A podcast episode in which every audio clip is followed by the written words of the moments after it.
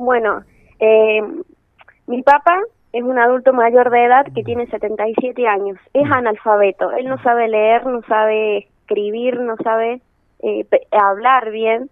Y contrata los servicios de este abogado, que estuvo imputado también por una causa de estafa, que fue ex presidente del Colegio de Abogados.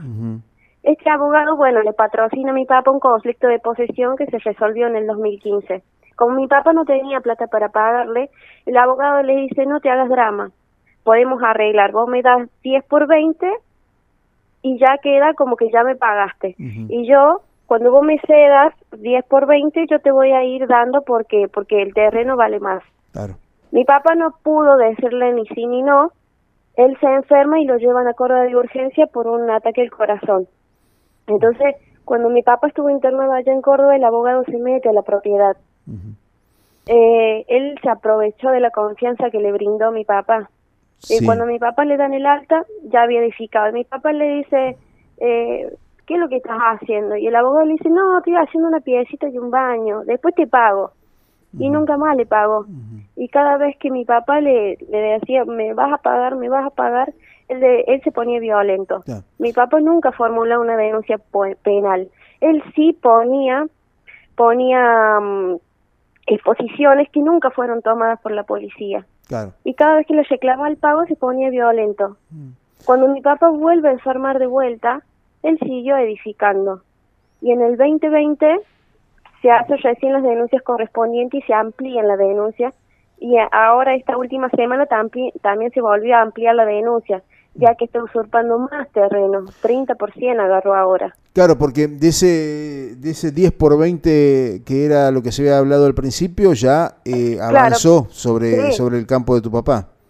Claro, 30% agarró ahora, pero mi papá no le firmó ningún papel, no le firmó nada. Mi papá tiene las escrituras que está a nombre de él solamente.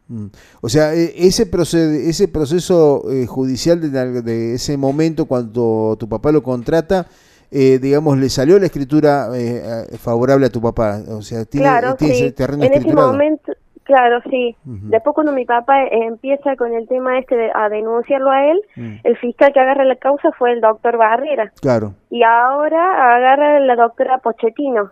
Claro, pero es muy lenta la justicia, porque él tiene conocidos ahí en tribunales, conocidos eh, en cualquier lado, y por eso los retrasan muchísimo al caso de mi papá. Mi papá tiene 77 años y cuando empezó a poner las denuncias estaba con una crisis que, que casi le agarraba un preinfarto y yo no sabía qué hacer y el tipo este sigue edificando, está todavía los albañiles ahí edificando y ahora el albañil se acercó a hablarlo a mi papá que quería 10 metros más.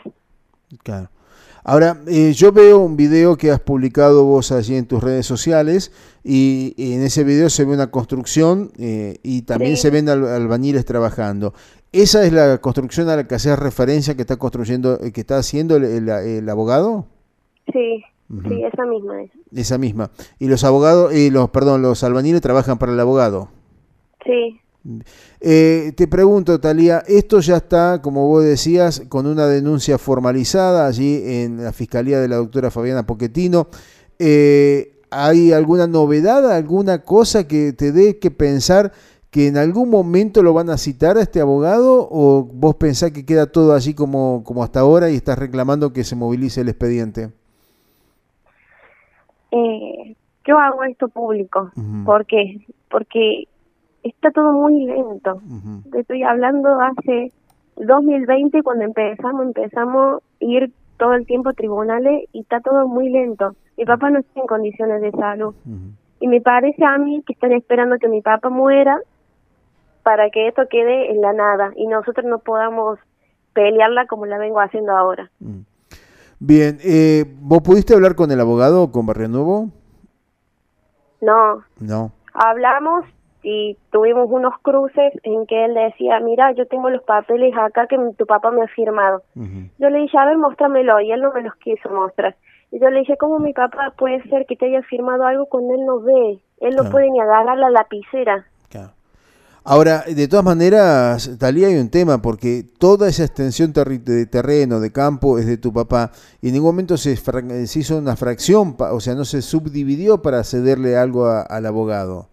¿Verdad? claro, no, no, no. Él fue y tomó directamente, mojó. Él fue y tomó, tomó cuando mi papá estaba internado en Córdoba. Nosotros no teníamos ni cabeza para decirle, no, ¿qué estás haciendo? Claro, claro. ¿Vive solo tu papá en ese lugar?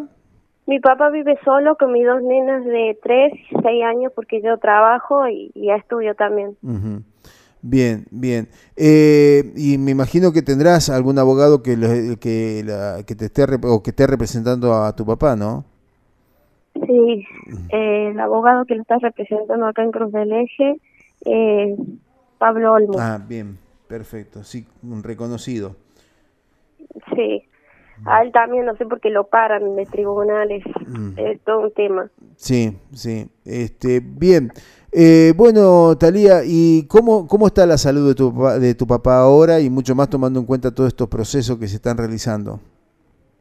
Imagínate vos tener un terreno, tener tu casa por 45 años y, y todo el sacrificio y que venga un tipo con estudios, con esas ganas de, de, hablar y de envolverte y de chamullar y, y se mete en el terreno, te sentirías horrible. Sí, Mi sí. papá está muy mal. Claro, me imagino, me imagino, lo están invadiendo, ¿no? De alguna manera. Todos los días con nervios, no mm. come, no puede dormir, se pone nerviosa cuando están mis hijas y quieren jugar porque él no tiene cabeza para nada, para nada. Lo único que él dice que, que está, eh, que quiere estar tranquilo y que, si tiene que morir, que quiere morir tranquilo y recuperar lo que a él le corresponde, porque son 45 años. Me imagino, me imagino. Toda la vida o gran parte de su vida pasó en ese lugar, ¿no? Sí, y yo tengo entendido que el Código de Ética de los Abogados dice que establece un conjunto de obligaciones y deberes que rigen como práctica profesional que garantiza la máxima protección al cliente. Entonces, acá donde se dio el Código de Ética. Y sí, no, no, indudablemente porque aparte de algún antecedente que está relacionado con este abogado, ¿no? Donde fue condenado precisamente por una situación que también no este, avanzó sobre los derechos de, de, sus defendidos no de sus representados. Sí. Supuestamente yo vi una nota en donde el abogado decía que no iba a hacer más eso que que no iba cómo es que que no iba a abarcar más la confianza del cliente que iba a cambiar y no sé qué más pero sigue haciendo igual sigue estafando y sigue cagando a la gente bueno, eh, la verdad, Talía, es una situación complicada tomando en cuenta precisamente la, situación de salud, ¿no? La delicadeza, la de, lo, delicado que está tu papá también con respecto a este tema, ¿no? Y todo lo que le genera. Eh, estar padeciendo esta presión, ¿no? y más viniendo del profesional que lo tuvo que representar en algún momento.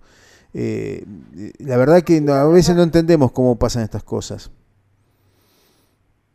Sí, la verdad que es triste y nosotros no tenemos una estabilidad económica bien para volver a contratar quizás un abogado mejor o quizás un abogado peor que, nos vuelva a cagar de la misma forma que hizo él. Claro, claro, claro. Hay una falta de, de respuesta de la justicia increíble. Es todo muy lento y vos podés ir y seguir y yo puedo ir y seguir por los medios y no pasa nada, está todo guardado como si el papel estuviese guardado en cajón, no sé, en Villa Dolores o en la falda, pero es una falta de respuesta de la justicia enorme.